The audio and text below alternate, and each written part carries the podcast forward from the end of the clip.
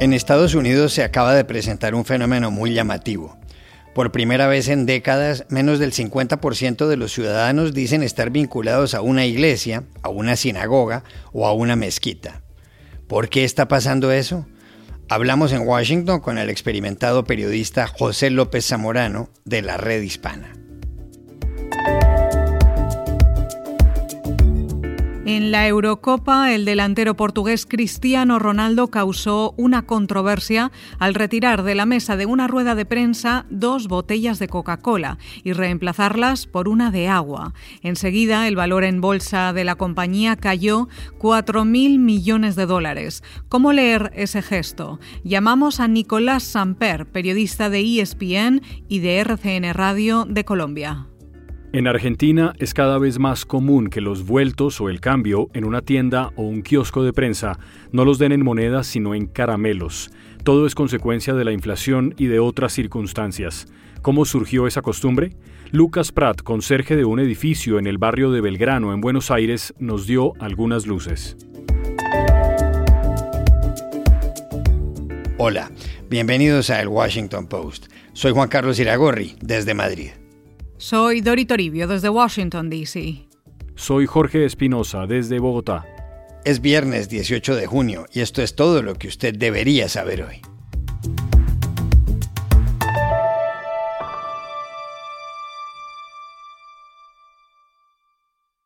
En Estados Unidos se acaba de producir un fenómeno muy singular con respecto a la religión. El año pasado, y por primera vez en décadas, menos de la mitad de los ciudadanos dijeron estar afiliados a una iglesia, a una mezquita o a una sinagoga. El dato consta en una encuesta de la firma Gallup y señala que el 47% de los estadounidenses manifestaron en el primer trimestre de este año su pertenencia a uno de esos templos. En 1999 el panorama era distinto. El 70% de los ciudadanos tenían esa vinculación. Si se analiza el cambio entre 1998 y 2020 a la luz de la militancia en los partidos políticos, mientras que el 12% de los republicanos han cortado sus nexos con una iglesia, una sinagoga o una mezquita, el 25% de los demócratas han hecho lo mismo. Si se mira por zonas geográficas, la desvinculación a esas instituciones se ha reducido un 16% en el sur del país, en el norte un 25%. Por otra parte, si el 18% de los católicos han abandonado su iglesia, apenas el 9% de los protestantes han actuado de ese modo. Las distintas generaciones también muestran comportamientos diferentes. Hoy en día, un 66% de los baby boomers siguen matriculados en su iglesia, mientras que el 36% de los millennials mantienen esos lazos.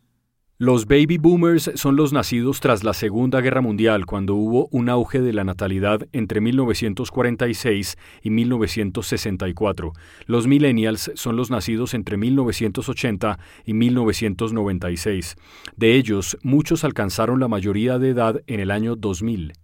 ¿Por qué cada vez menos estadounidenses pertenecen a una iglesia, a una sinagoga o a una mezquita?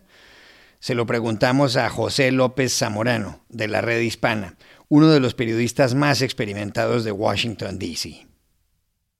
Bueno, sin pretender ser un experto, eh, la respuesta más obvia parece ser que aquí en los Estados Unidos se ha generado una especie de mezcla tóxica entre la religión y la política que ha alejado a un número creciente de personas, especialmente demócratas y jóvenes, de los templos religiosos. Y me refiero específicamente a este tipo de política de orientación conservadora, intolerante con los derechos eh, de las personas del mismo sexo, con las personas de color, con los extranjeros.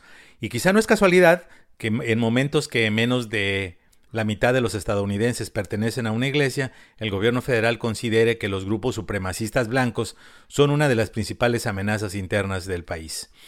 Pero por otro lado, este alejamiento de los principales credos, pues no es exclusivo de Estados Unidos, Tenemos el caso notable de América Latina, donde la proporción de católicos se ha desplomado en más de 30 puntos porcentuales en las últimas décadas. Entonces me pregunto si hay razones más profundas de este fenómeno. Eh, por un lado, muchas personas creen que algunas iglesias se parecen desconectadas de la realidad diaria, de las penurias cotidianas de sus feligreses. Y por otro lado, pues las nuevas generaciones, los millennials, la generación Z, parecen estar adictos a una gratificación instantánea que sienten que quizá no les ofrecen eh, las religiones formales. Entonces, ¿acaso este es un buen momento para que las iglesias hagan una seria reflexión introspectiva sobre las causas profundas de esta hemorragia de creyentes.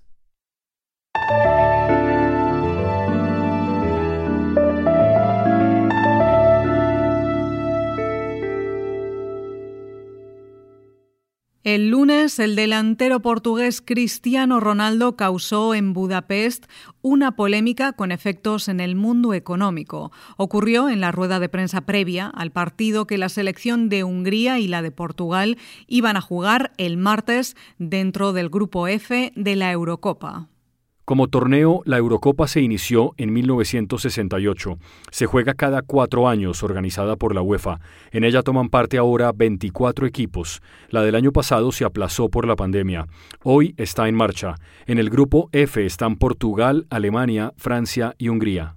Tan pronto Cristiano Ronaldo se sentó ante la prensa en Budapest, poco antes de que aceptara preguntas, retiró de la mesa dos botellas de Coca-Cola y las sustituyó por una de agua. Y dijo, beban agua, Coca-Cola,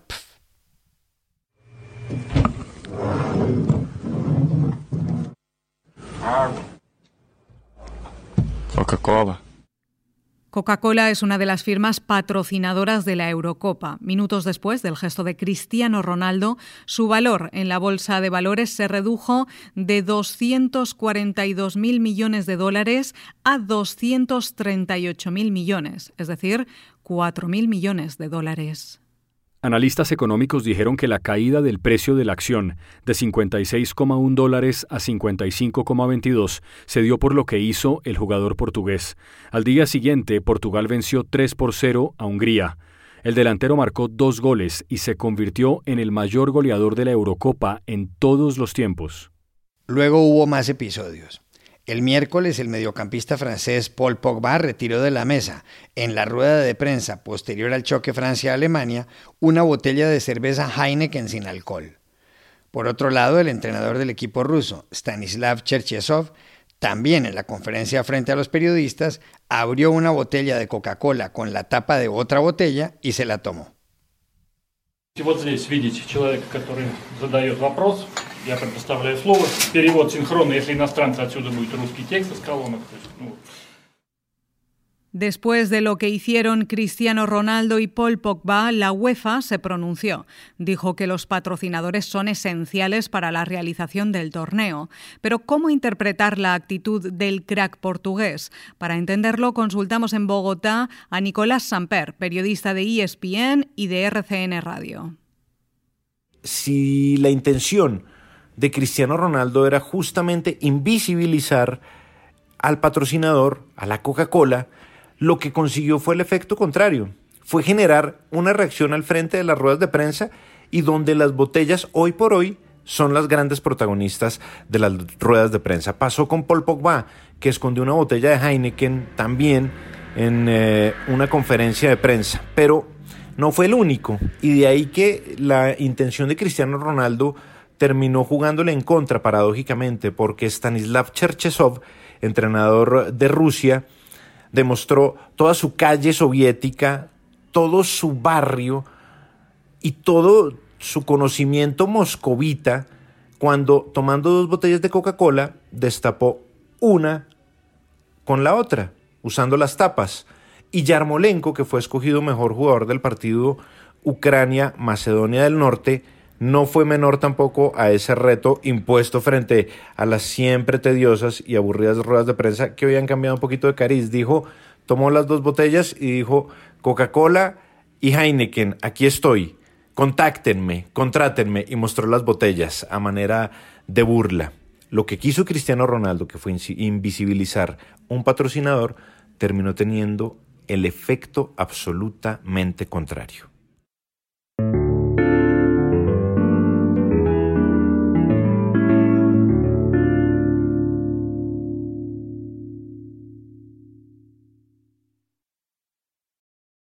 En Argentina, la inflación y la cantidad de billetes que debe llevar alguien en el bolsillo para pagar ciertas cosas han desembocado en una costumbre que se generaliza cada vez más. Los vueltos o el cambio no se dan en monedas, sino en caramelos o confites o dulces. La inflación en ese país sube y sube. En mayo, la variación interanual llegó al 48,8%. Solo en ese mes, este año, fue del 3,3%. La inflación acumulada en lo que va de 2021 está en el 21,5%, una cantidad que a final de año podría rozar el 55%. En Argentina el billete más común es el de mil pesos, que representa algo más de 6 dólares.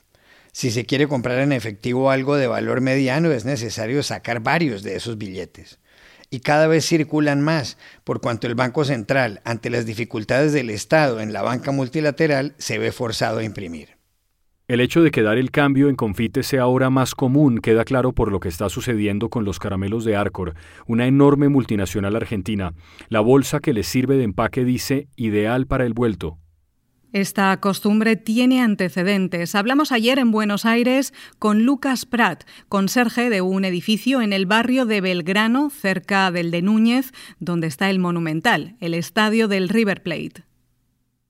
Te cuento, la costumbre de dar caramelos a modo de vuelto no se origina tanto por, por el poco valor que ha llegado a tener la moneda, el peso argentino, al día de hoy. Esto es de hace muchos años, en una época en la que la plata valía mucho más. Pero lo que sucedía es que en aquel momento había faltante de monedas.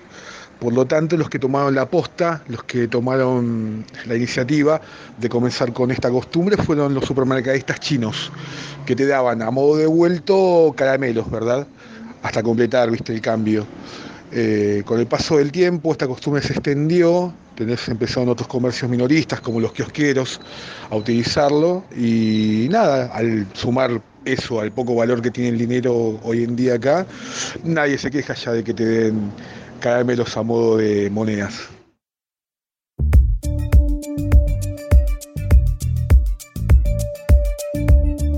Y estas son otras cosas que usted también debería saber hoy. En Nicaragua acaba de ser detenido Luis Antonio Rivas Sanduray, el presidente del Banco de la Producción, Banpro, el más grande del país. Está acusado de incitación a la injerencia extranjera, un cargo que la Fiscalía les ha imputado a varios opositores al régimen de Daniel Ortega. Una juez también investiga a 13 antiguos directivos de la Fundación Nicaragüense para el Desarrollo Económico y Social, FUNIDES, entre los que se encuentran empresarios muy conocidos. Ha ordenado levantarles el secreto bancario y tributario. 歌りを。El presidente de Estados Unidos, Joe Biden, sancionó ayer la ley que convierte el 19 de junio, es decir, mañana, en el día que conmemora el final de la esclavitud. Se le conoce como Juneteenth, un juego de palabras entre el mes de junio, June en inglés, y el número 19, 19th, y hace referencia a la fecha en la que los últimos esclavos fueron liberados en Texas el 19 de junio de 1865. En la ceremonia, la vicepresidenta Kamala Harris, que es afroamericana, dijo, Hemos llegado lejos y tenemos que llegar aún más lejos, pero hoy es un día de celebración, un día no solo para el orgullo, sino también para la acción. Feliz Juneteenth a todos. We have come far and we have far to go, but today is a day of celebration. It is not only a day of pride, It is also a day for us to reaffirm and rededicate ourselves to action. And with that, I say, Happy Juneteenth, everybody. Biden dijo además que este es ya uno de los grandes honores de su presidencia, porque tanto los republicanos que están en la oposición como los demócratas votaron a favor de la ley. Las Naciones Unidas propusieron ayer la creación de un fondo de 1.500 millones de dólares para apoyar a los venezolanos que han salido de su país por la crisis. La iniciativa fue presentada en una reunión organizada por Canadá y en la que participaron delegados de distintos gobiernos. La idea es que más de 950 millones lleguen a través de subsidios y el resto a título de préstamos. Se calcula que 5.600.000 venezolanos viven en el exilio. La mayor parte de ellos se encuentran en Colombia. Y aquí termina el episodio de hoy de El Washington Post, El Guapo. En la producción estuvo John F. Burnett. Por favor, cuídense mucho. Y pueden suscribirse a nuestro podcast en nuestro sitio web, elwashingtonpost.com, seguirnos en nuestra cuenta de Twitter, arroba el post, y también nos encontrarán en Facebook buscando el Post Podcast. Chao, hasta la próxima.